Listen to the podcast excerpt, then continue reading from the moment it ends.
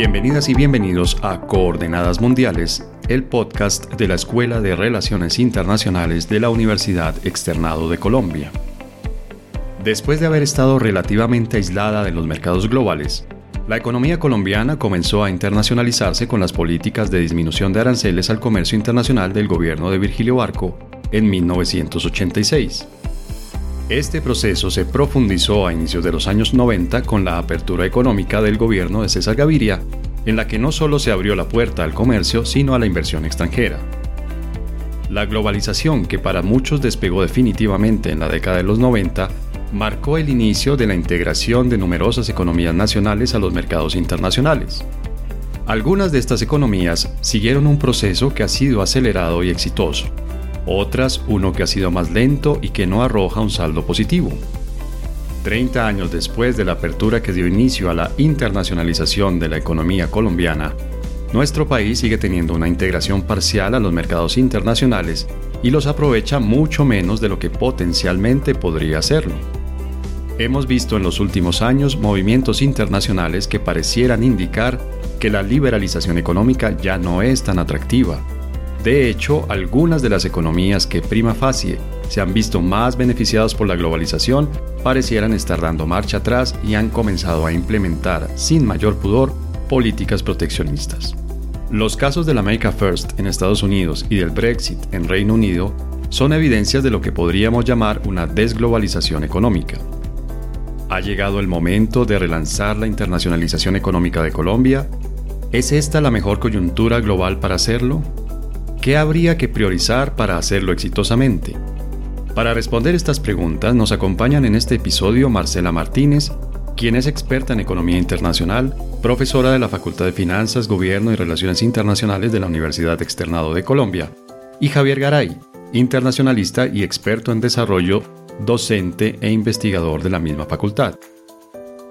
Le recordamos que seguimos grabando coordenadas mundiales desde el confinamiento impuesto por la COVID-19 por lo que la calidad del sonido lamentablemente no es la que normalmente tiene nuestro podcast. Este y los demás episodios de nuestro podcast están disponibles en el blog Coordenadas Mundiales y en Apple Podcasts, Google Podcasts, Spotify, Deezer y SoundCloud. Marcela, buenas tardes. Hola, feliz tarde César, Javier, y es un gusto acompañarlos para contestar esas preguntas sugeridas sobre la internacionalización de la economía colombiana. Muchas gracias Marcela por acompañarnos. Hola Javier, buenas tardes. Hola César, Marcela y a todos los que nos escuchan. Gracias Javier. Bueno, entremos en materia. ¿Qué tan internacionalizada está la economía colombiana, Marcela?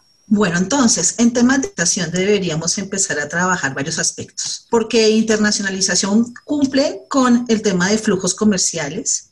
Igualmente tendríamos que trabajar inversión extranjera directa, política comercial, todo lo que esté relacionado con la inserción de esa política comercial en las organizaciones intergubernamentales y también el tema de atracción de inversión en, en cartera y portafolio. Pero pienso que el tema de hoy debería centrarse más en flujos de comercio e inversión extranjera directa. Entonces, con la internacionalización y flujos de comercio, uno podría empezar a decir que Colombia ha sido tímida en el internacional. Y la causa de esa timidez del comercio internacional tiene que ver con la especialización en commodities, por un lado, el tema de que ha utilizado demasiadas barreras de comercio para defender algunas industrias que consideró en su momento estratégicas, y tercero, porque pues la falta de acceso a divisas en algunos de los episodios de la historia colombiana y para evitar un sobreendeudamiento, pues preferíamos tener una que, unas barreras comerciales muy fuertes a las importaciones y tratar de solamente tener una flexibilidad en temas cambiarios y en el tema de otros instrumentos de protección comercial cuando teníamos una bonanza de un commodity. Entonces, así, hemos sido reactivos en eso. Si te estoy entendiendo bien, en términos de comercio, es decir, importaciones, exportaciones, realmente hemos sido tímidos en la internacionalización. No ha habido realmente una internacionalización de la economía colombiana. Cuando nos hablas de commodities, ¿te refieres a materias primas? Estamos hablando de, de, bienes, eh, de productos agrícolas, de petróleo, de carbón, de ese tipo de materias primas. Debemos hacer una claridad sobre las características de los commodities. Me parece importante para esta charla.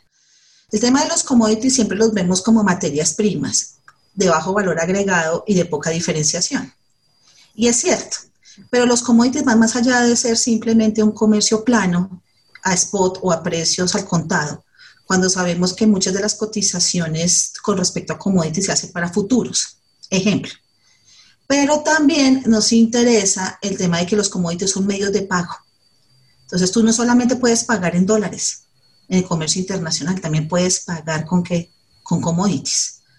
Entonces recuerda que los commodities tienen y están enlazados al comportamiento financiero a nivel global.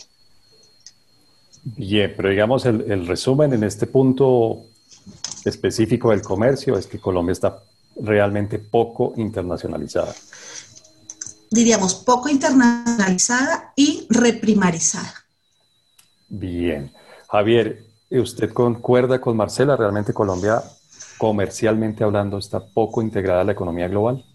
Sí, sí, claro. No solamente por lo que menciona eh, Marcela, eh, desde el punto de vista de la, casi que de la vocación misma de ese tipo de inserción, sino también a través de, del peso, por ejemplo, que tiene el comercio sobre el Producto Interno Bruto, eh, pero además en términos de cuál es el, eh, digamos, el proceso mismo de decisión en materia, si hablamos específicamente de política exterior, de, de, la ubicación que tiene la política económica internacional eh, del, del, país, ¿no? Eh, realmente lo que tiene es un papel secundario, eh, secundario pues digamos es, es mucho, para, para, porque uno podría decir que es terciario o, o, más, más bajo. 0.269% el comercio mundial.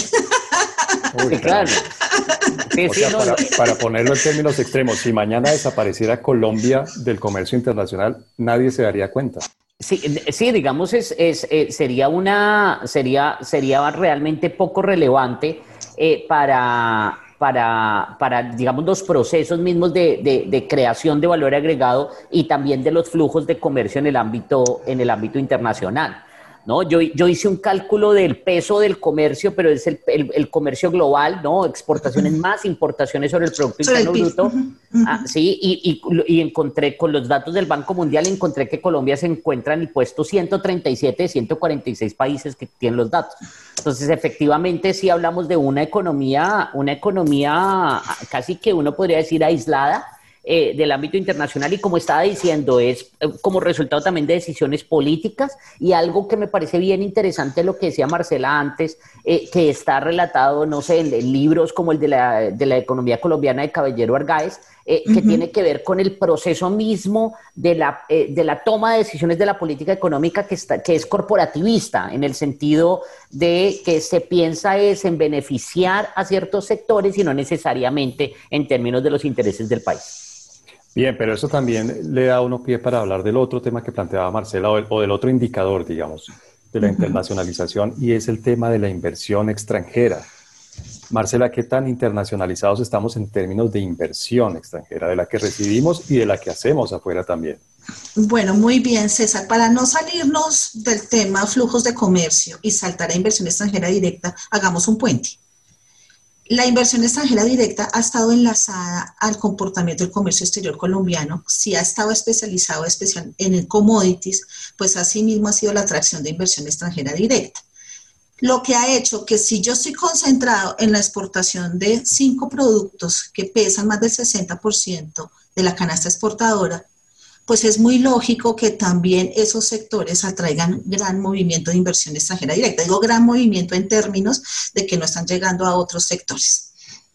Entonces, esa especialización productiva, esa especialización en las exportaciones también trae de manera concentrada inversión extranjera directa. Estamos hablando de petróleo, gas, carbón, níquel, ferroníquel. ¿Sí? ¿Es hacia allá, hacia donde se va la mayor parte de la inversión que recibimos? es, y ha sido la historia de nuestra inversión extranjera directa a propósito de los años 90 también, con los hallazgos de Cusiana y Cupiagua. ¿sí? que son el tema petrolero y que pasamos de ser un país que no, pues no exportaba realmente de manera pues, importante ciertos commodities como petróleo y empezamos a tener pues alguna figuración en el tema. ¿sí? Es decir, el petróleo y la calidad del petróleo de Cusiana y Cupiaga nos pusieron en el mapa un poco sobre el tema de exportación de petróleo. Digo un poco porque somos un país que exporta petróleo, pero no somos un país petrolero. Entonces, claro, la inversión está entrando a esos sectores, se ha especializado, pero la intención, por lo menos desde que se ha hablado de transformación productiva y de empezar a sofisticar, perdóneme la expresión, sofisticar las exportaciones, darle un mayor valor agregado, pues no puede seguir invitando a ese tipo de inversión. Eh, y si sigue o si entra, pues bienvenida, y me faltaba. Pero la idea es que empiece a, trabajar en otros sectores que nos generen valor agregado o que por lo menos le permita a Colombia insertarse en una cadena de, que, de valor, una cadena de producción. Eh, no solamente en el tema comercial estamos concentrados en commodities, en el tema de inversión extranjera también, por lo menos en la que recibimos. Sí, el ideal de lo que ha buscado, por lo menos en los dos últimos gobiernos, es diversificar la inversión extranjera directa también. Eh, es decir, que empiece a, entrar a sectores manufactureros, por ejemplo, farmacéuticos, eh, un tema, por ejemplo, tecnológico, en industrias que consideremos de talla mundial.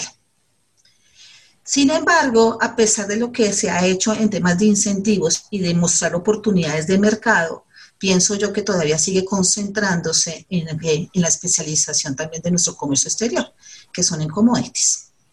Claro. Javier, ¿y no hay otros, no hay otros sectores que atraigan inversión hacia Colombia?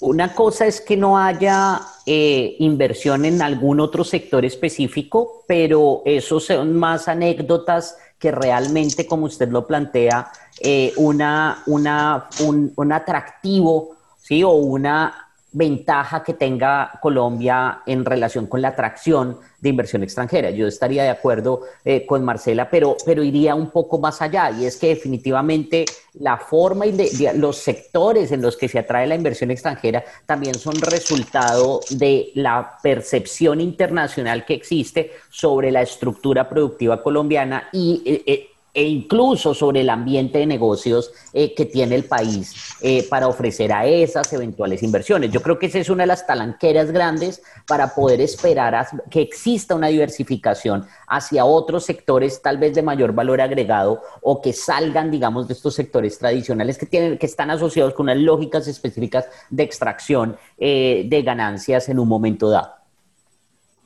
Estamos en una época en la que hemos sido, estamos siendo testigos de una guerra comercial entre China y Estados Unidos, vemos el Brexit, vemos, digamos, unos movimientos que parecieran indicar que no todos los países que tradicionalmente le han apostado a la apertura comercial, a la integración económica, a la inserción en la economía global, quisieran seguirle apostando.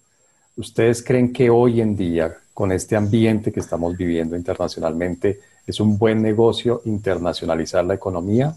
Marcela. Bueno, ahí hay un tema interesante y es mirar la tendencia que está teniendo el comercio mundial. Y podemos meternos en un llama geoeconomía.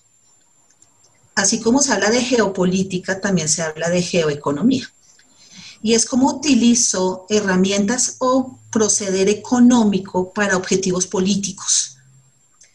Y, por ejemplo, una empresa que pueda llegar a tener en alguna manera una presencia global, servir de excusa para decir que esa empresa está haciendo espionaje y que en últimas está atentando contra la seguridad de los Estados Unidos, en el caso de Huawei, por ejemplo.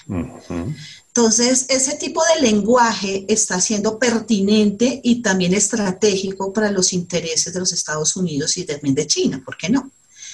Entonces, sí, se está utilizando muchísimo más económico en términos que no tiene la capacidad destructiva como un arma de destrucción, pero sí con la que, con la posibilidad de llegar a, tener unos objetivos y de alguna manera disminuir la capacidad económica de algunos países hasta el punto de llevarlos hasta sanciones económicas. Entonces, pienso que es cierto que la guerra económica es entre, la guerra comercial especialmente es entre China y, y Estados Unidos, pero no hemos visto el lenguaje que está utilizando, por ejemplo, en este momento Donald Trump con respecto a los intereses de los negocios que se están dando entre Rusia y Alemania. ¿Sí? Entonces también hay una guerra comercial que, está en el ámbito Estados Unidos-Europa hace tiempo. De hecho, está bloqueando un proyecto gigante que hay de un, de un gasoducto, si no estoy mal. Sí, está el tema de Nord Stream 2, que es uno de los grandes proyectos bordeando el mar Báltico para llevar gas desde Rusia hasta Alemania. Y este tema es, ustedes como yo los ayudo, Estados Unidos, en temas militares, pero ustedes están haciendo negocios y enriqueciendo a Rusia. Entonces, este lenguaje geoeconómico va a ser de aquí en adelante un tema politizado. Tenemos un comercio regionalizado y, politizado, y con eso tenemos que jugar. El comercio y la economía creería uno tienen vida propia, es decir, tienen su propia dinámica, tienen su propio, sus, sus, propios motores. Se está metiendo demasiado la política con la economía, estamos viendo que realmente estamos hacia atrás. Es decir, sí vale la pena pensar en, una internacionalización económica en un momento en que, al parecer, las lógicas políticas se están imponiendo para desliberalizar la economía internacional. Comienzo por esa última parte. Yo sí creo que debe ser, digamos, la respuesta debe ser categórica y sí es una apuesta. Y sí es una apuesta que tenemos que seguir haciendo en el caso colombiano. Em, eh, el tema de la internacionalización no es un capricho y no, no debe estar, debe, y aquí ojo con el debe, ¿no? Estar sujeta a esos intereses políticos que, como usted menciona, sí parece, y como lo dice Marcela, eh, eh, sí parece que van a ser la norma más que la excepción en los años por venir. Eh, por muchas dinámicas que están cambiando, no solamente es cuestión Trump eh, y el resto del mundo, sino que uno ve los cambios y que incluso eso ha llegado al, discurso mismo de, la, alta política colombiana, ¿no? No hay que olvidar, por ejemplo, el planteamiento de Juan Manuel Santos cuando dijo no más tratados de libre comercio. Bueno, que hace, recientemente con el caso de Israel nos dimos cuenta que no era tan cierto, pero, pero, pero dijo no más tratados de libre comercio y también esta visión o esta posición tan extraña que ha tenido el actual gobierno de, de, Iván Duque eh, en relación con el, con el comercio y que desde, desde antes de la pandemia estábamos hablando, por ejemplo, de la, de la reducción de la importancia de la Alianza del Pacífico en, en, y de la, de la, inserción de Colombia en este, en este tipo de organización. Entonces, eh, sí, ha, sí ha llegado, pero el deber ser es que se siga apostando a la internacionalización. Eso es supremamente importante eh, porque es simplemente una forma más que tiene, y ahí sí entonces voy a lo segundo, eh, eh, que era su primera pregunta, es una forma más de complementar y de permitir que las dinámicas comerciales, que las dinámicas de lo que llamamos el mercado, es decir, de la generación de riqueza a través de mecanismos de intercambio libres y voluntarios, eh, pues se pueda presentar. Y sobre todo en un país con las características de Colombia. Es decir, eh, yo diría más bien así para ser muy, muy, muy, muy concreto, que Colombia no se puede dar el lujo de apostarle y de caer en el error en el que están cayendo otros países del mundo. Yo diría que la mayoría de países del mundo. Bien, pero Marcela, uno también oye recurrentemente en Colombia, en el interior del país, muchos grupos que se oponen a la internacionalización, que dicen que realmente es un mal negocio, que destruye empleo, que nos va a llenar de productos importados y que realmente nosotros no estamos exportando lo suficiente o no tenemos la suficiente capacidad exportadora. ¿Tú estás de acuerdo con eso? Bueno, aquí hay que trabajarlo desde dos ópticas. Miremos la óptica del papel de las importaciones en nuestra economía. Entonces, cuando uno revisa cómo son las exportaciones y las importaciones en Colombia, pues uno dice, mire, las exportaciones en Colombia son en temas de commodities, sí es cierto. Y hay un sector no tradicional que ha ido creciendo lentamente, pero que en últimas es mucho más estable y menos volátil que las exportaciones de commodities. Entonces, la apuesta es seguirle, eh, seguir pensando en la transformación productiva y en la exportación de no tradicionales. Pero para eso tocaría empezar a revisar la política de importación. Entonces, cuando yo hablo de importaciones, pienso que estamos importando. Pues cuando uno revisa, el mayor porcentaje son bienes intermedios y bienes de capital, no bienes de consumo terminado. Por lo tanto, si son bienes intermedios y bienes de capital, son los necesarios para generar la industria y el nivel de empleo en el país y también son el soporte de las exportaciones. Y si queremos diversificar y sofisticar, pues tenemos que seguir importando intermedios y bienes de capital con ese propósito. Los TLCs que hemos firmado siempre han estado pensados como aquellos que nos permitirían abrir más mercados. Pero la verdadera filosofía de un TLC, sobre todo con países avanzados, es que ellos sean nuestros proveedores y nos generen excedentes de consumo para industrias que requieren satisfacer demanda local y generar empleo. Entonces, es muy loco pensar que uno debe satanizar las importaciones a favor de las exportaciones. Uno debe proteger industrias estratégicas, pero no sin dejarlas de lado en que aprovechen el comercio internacional. Javier, ¿usted está de acuerdo? ¿Uno debe proteger sectores estratégicos o la, la internacionalización implica una apertura indiscriminada? Digamos, yo estoy de acuerdo con, con, Marcela en, en, casi todo lo que, lo que acaba de mencionar, solamente quería un paso más allá. Efectivamente, el comercio, y sobre todo cuando hablamos de estos instrumentos como los acuerdos comerciales y todos los instrumentos de internacionalización de la economía y del comercio, están pensados con un fin, y es el de poder comprar, es el de satisfacer necesidades de consumo, necesidades o deseos. Eh, eh, en el mercado que no han sido satisfechos por, por, la, por, por, por las, las, unidades productivas locales. Entonces, uno comercia es para comprar, no para vender. Ese sería, y eso pues me lleva un poco más allá de lo que planteaba Marcela. ¿Y esto por qué lo menciono? Pues porque ese paso más allá me lleva también a pensar que el tema de la necesidad eh, de proteger eh, ciertos sectores o ciertas industrias, pues también tiene depende, depende o tiene, digamos, unas, unas justificaciones de carácter político que, como había mencionado en la, en la respuesta anterior, pues no debería ser eh, la, la, economía y las lógicas de mercado no deberían estar sujetas ni subordinadas a condiciones ni a lógicas políticas. ¿No? Entonces, yo no creo que deba haber ningún tipo de protección a ninguna industria eh, eh, desde ningún punto de vista, y pues más allá, digamos, de los, de los intereses y de las posiciones políticas en un momento dado. Marcela, ¿cuáles serían tres puntos clave que tendríamos que tener para lograr una internacionalización, una integración de la economía colombiana a la economía global exitosa? Yo creo que primero, el diagnóstico y la propuesta. Entonces, el diagnóstico en el escenario de pandemia y pospandemia. Una caída del comercio mundial de más del, 20, más del 20% y para América Latina de un 23 o más por ciento en la caída del comercio mundial. Pues de la participación del comercio de la región en el tema global. Solo las exportaciones agrícolas y agropecuarias se están moviendo en este momento. Y bueno, todo lo que tiene que ver con el tema de que ciencias de la vida.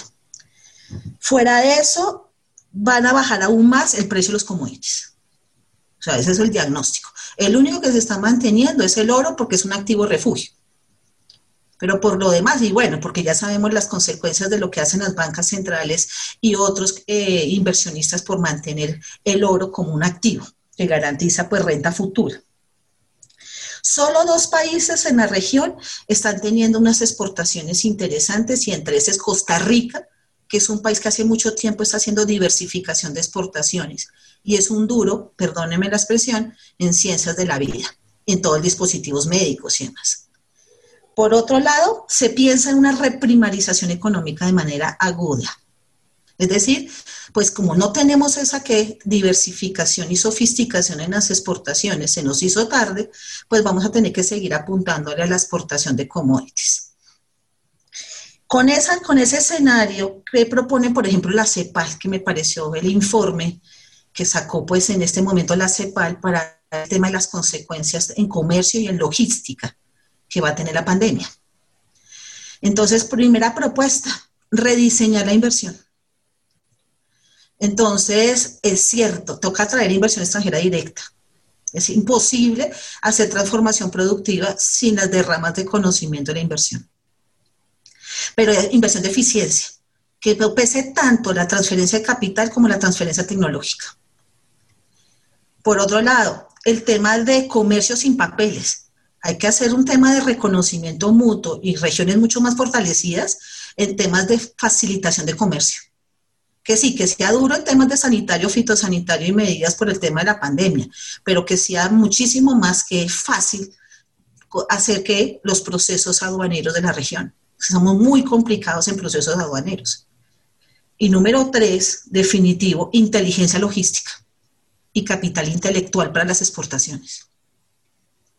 Entonces, la inteligencia logística es, pues sí, el tema no es solamente carreteras, puertos, aeropuertos. Con lo que tenemos, tenemos que aprovechar y disminuir los tiempos que usamos para el comercio internacional. Estos son puntos que hay que tener en cuenta, digamos, de estrategia económica y de estrategia técnica.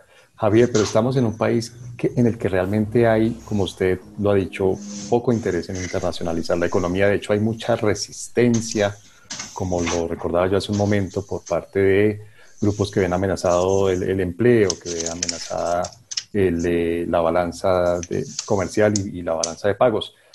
Hay que hacer algún trabajo de tipo político, de, tipo estratégico internacional para conseguir una buena internacionalización de la economía colombiana? Pues, digamos sí y no. Eh, eh, sí, o más bien, no, comienzo por el no. No porque en últimas los motores y quienes toman las decisiones, que ese es un tema que me parece que, no se discute mucho cuando hablamos de la internacionalización de Colombia y fíjese el énfasis que hemos hecho además en, el concepto de lo político, de la política económica, etcétera, eh, porque tendemos a olvidar que en últimas quienes toman las decisiones pues son los empresarios. Sí, es decir, eso, eso de eh, eh, importaciones y exportaciones, yo soy muy crítico de todos esos agregados macroeconómicos que, que, que, con, el perdón de Marcela, pero que le gustan mucho a, los economistas y demás, eh, eh, pero, pero claro, porque eso es sumar peras con manzana y tal, y se da una ilusión de que hay más o menos exportación e importación. En realidad, quienes están decidiendo, pues son los individuos, entonces ahí no hay nunca ese empatía, ese juego de suma cero que, apare, que, pare, que aparentan los agregados y que es lo que utilizan algunos grupos para precisamente oponerse. Entonces, no porque, pues en últimas, ¿quiénes son los motores? Pues los empresarios, y los empresarios han jugado lo mismo siempre. Pero hay una parte importante en el sí, y es lo que usted menciona, y es que se eh, exista una, una, un, trabajo, como usted mencionaba, de carácter, yo no sé si político, pero sí de reconocimiento de las bondades y de la importancia de esos procesos de internacionalización para que sean las personas, lo que llamamos eh, de manera muy general y superficial la opinión pública, para que apoyen estas, estas eh, tendencias y que se mantenga, porque es que, de nuevo, el problema, y sobre esto es bien importante, porque una de las consecuencias de la pandemia sí puede ser el reconocimiento, por un lado, unas sociedades que pidan más Estado, ¿no? El retorno del Estado y eh, lo que, pues, uno de los corolarios del, del, retorno del Estado, pues, es el nacionalismo económico. ¿No? Pero por el otro lado, lo que ya habíamos mencionado y son estas ideas alejadas eh, de, que, ya desde el mismo Estados Unidos, China, etcétera, que ya están, eh, ya, se está hablando o se está viendo la necesidad o supuestamente la posibilidad de crear eh, tendencias casi que aislacionistas en el ámbito económico. Entonces, aquí se necesita, son personas que, entre comillas, resistan y ahí sí creo que hay una pertinencia del papel eh, del papel de eso que usted llama, el, digamos, un trabajo de carácter político, pero que yo iría más allá y es en términos de mostrar esas necesidades y de enfrentar esas creencias que hoy están tan extendidas eh, eh, que, y que van a afectar o que pueden afectar las tendencias hacia el libre comercio. Marcela, en tu opinión, ¿cuál sería el principal desafío que tendría la internacionalización de la economía colombiana? Hay que preguntar a los empresarios por qué no se internacionalizan entonces, ¿por qué? Porque son empresas que inclusive son maduras. Estamos hablando de empresas de estructura familiar que no están democratizadas en su propiedad, pero que en última llevan muchos años en el mercado satisfaciendo la demanda nacional algunas y empiezan a preguntarse por qué no están exportando. Sí, porque la tasa de exportación de la economía no es tan baja. No solamente el tema de apertura, ¿no? Como decía Javier, exportaciones más importaciones sobre el PIB, que es muy baja en Colombia comparado con otros países de la región. Inclusive es un 32 o 37% en nuestra evolución desde los 90 en temas de apertura. Pero la clave es decirle a los empresarios qué pasa, ¿por qué ese sesgo antiexportador? ¿Cuál es el miedo?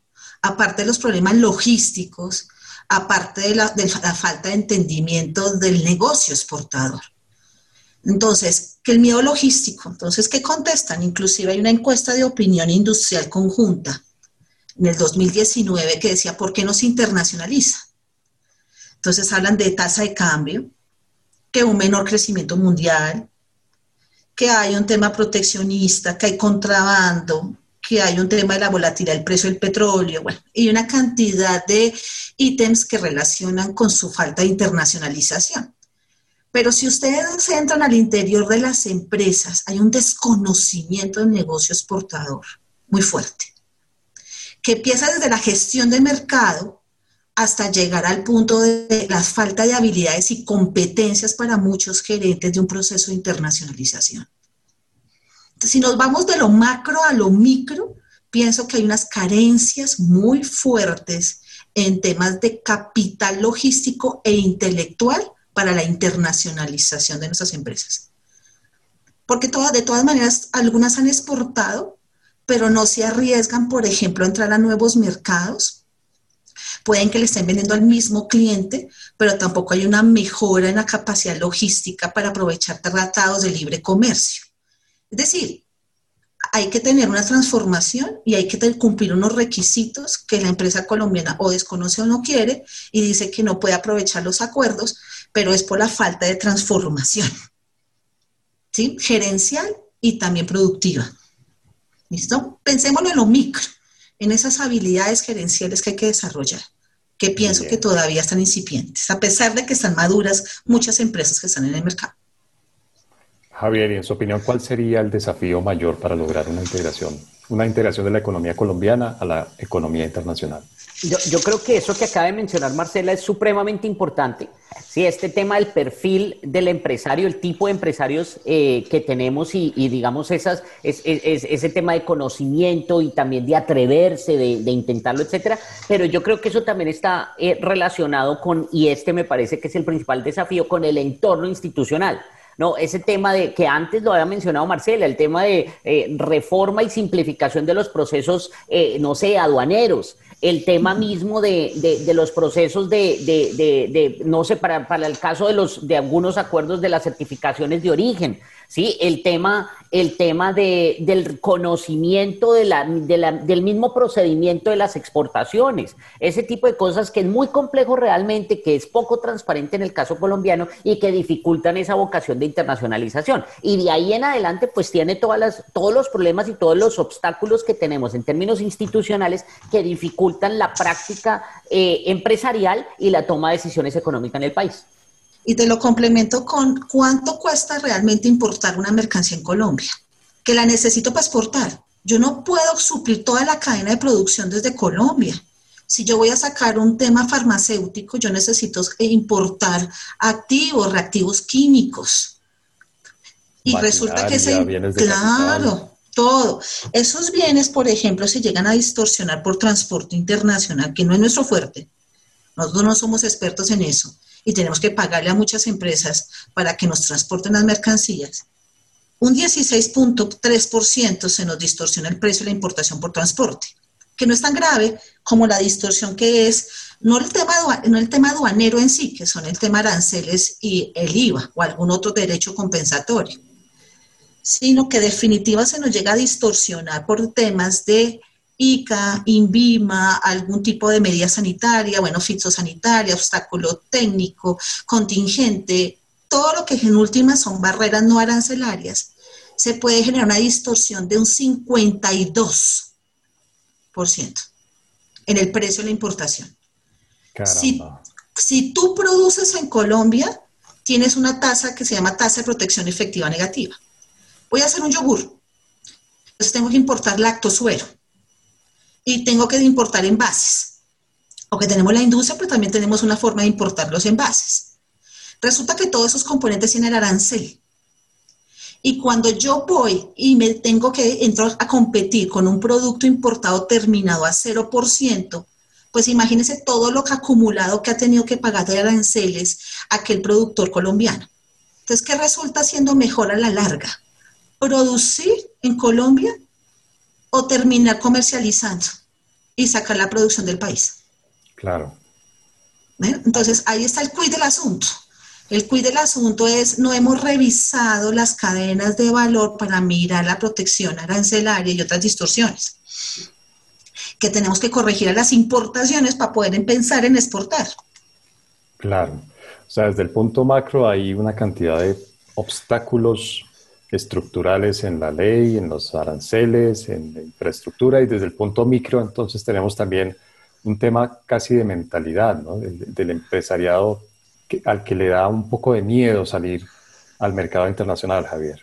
Sí, y, pero es que claro, es que fíjese que está relacionado con lo anterior. Es que el entorno institucional es lo que dificulta la toma de decisiones, porque es que también tenemos que conocer, digamos, de manera muy superficial, eh, para los que nos escuchan, eh, digamos, el, el 99% me corregirá Marcela, de la estructura productiva colombiana son MIPIMES. ¿no? Entonces estamos hablando de, unidades productivas que son casi que incluso familiares o unipersonales, es decir, la, pareja que decir que hacemos y por una empresa, pero no necesariamente tienen ni la vocación, ni, ni el interés de ser, ni digamos todo el perfil de lo que uno llamaría un empresario. Entonces, eh, son personas que claramente no, no tienen el conocimiento y si tienen éxito, digamos, en el mercado local, pues no van a tener tampoco la posibilidad o el conocimiento de ir y a, a probar y atreverse a conocer cómo es eh, la llegada a mercados internacionales. Pero de nuevo, eso está dificultado sobre todo por la falta de transparencia y por las dificultades domésticas para acceder a esos mercados internacionales y, sumado pues a esas características que pues no podemos hacer nada porque, y ese sería un, todo un tema para revisar y sería para otra, para otra ocasión, pero efectivamente el tema de ser empresario en Colombia casi que es un un resultado del descarte de otras opciones. Sí, porque es que... No de una vocación, no de una exactamente. Es, es, me quedé sin trabajo, usted se quedó sin... ¿Qué hacemos? No, pues pongamos algo, y, y, eso pues dificulta y genera unas características y un comportamiento en lo que llamamos empresas en el caso colombiano. La recomendación bibliográfica de Coordenadas Mundiales. Marcela, las personas que quieran saber más sobre el tema de internacionalización económica y de lo que deben hacer países como Colombia para hacer una internacionalización exitosa, ¿qué deberían ver? ¿Qué deberían leer? ¿O, a qué fuente de información deberían acudir? Hay una fuente que definitivamente deben revisar aquellos que quieran meterse en el negocio del comercio y bueno, como primer eslabón de la internacionalización. Hay un informe, es un borrador de economía yo les traje el número, número 817. Este borrador de economía del Banco de la República tiene como primera palabra proteccionismo punto. Así tiene la primera palabra. Proteccionismo punto. Claro, y es un diagnóstico de la política comercial colombiana del 50 al 2012. ¿Por qué todo ese toda esa temporada? Porque tenemos una alta prevalencia de barreras no arancelarias y quien quiera hacer comercio, pues también tiene que revisar sus costos de transacción y tiene que conocer que toda la instrumentación, pues le va contando lo económico, lo político, pero también los efectos comerciales. Me parece una lectura obligatoria. ¿Está disponible en Internet, Marcela? Sí, señor, así. Borradores de Economía número 817. Gracias, Marcela. Javier, ¿a qué fuente de información podría acudir la gente que quiera saber más sobre este tema? Esta no es mi recomendación, pero me acordó eh, eh, lo, que, lo que dice Marcela. Creo que el año pasado publicaron eh, el Banco de la República también un libro sobre instituciones e historia del comercio que habla sobre este proteccionismo. Es muy, muy, muy interesante. Pero no, mi recomendación es otra, profesor Páez, que mm, tiene que ver más con lo que hablábamos antes de las ideas y, todo esto que, mencionamos antes de esas creencias, ¿no? Que es que las importaciones son malas y que el proteccionismo es bueno y tal. Y una en particular, y es como que eso se menciona mucho, además porque hay gente muy famosa eh, que ha dicho que es que el tema es de patear la escalera, ¿no? De eh, que, los, los ricos se hicieron ricos a punta de proteccionismo y después obligaron al resto del mundo. Bueno, hay un libro muy interesante eh, que relata y cuenta la historia del comercio de los Estados Unidos y todas las intervenciones y efectivamente las medidas proteccionistas que se han tomado y cómo esas medidas proteccionistas no pueden explicar el desarrollo ni el crecimiento de los Estados Unidos, sino que podría decirse que Estados Unidos se desarrolló a pesar de ese proteccionismo. Entonces, esa sería mi recomendación. Y el libro se llama Clashing Over Commerce, A History of U.S. Trade Policy de un señor que se llama Douglas Irwin. Eh, eh, eh, me parece que es una, una lectura que podría ser atractiva para las personas que quieran profundizar sobre todo en el tema de, eso, de la relación entre proteccionismo y cómo, cómo, cómo entender realmente esas políticas y cuáles son los efectos de esas políticas más allá de la discusión mediática de que hay que proteger porque, porque eso genera desarrollo.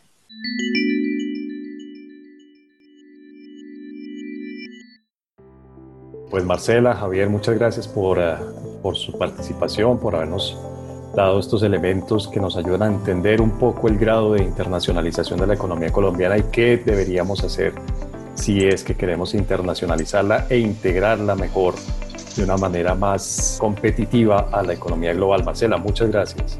A ustedes mil gracias y fue una experiencia interesante. Javier, muchas gracias. No, muchas gracias eh, César, muchas gracias Marcela por, por, la, discusión y, pues todo el conocimiento y gracias por la invitación.